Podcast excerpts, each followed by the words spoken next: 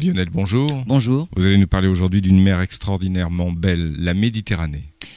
Eh oui, et plus précisément, on va parler d'un cataclysme.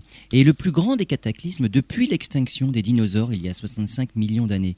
Cette catastrophe s'est déroulée il y a seulement 6 millions d'années. À cette époque, la Méditerranée est séparée de l'océan Atlantique.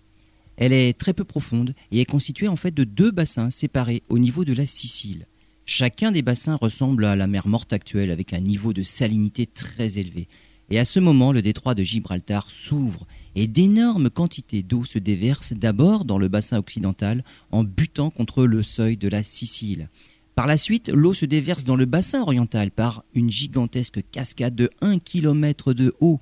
Ce flot creuse un canyon de 700 mètres de profondeur et 5 km de large qu'on appelle le canyon de Noto, du nom de la ville sicilienne la plus proche.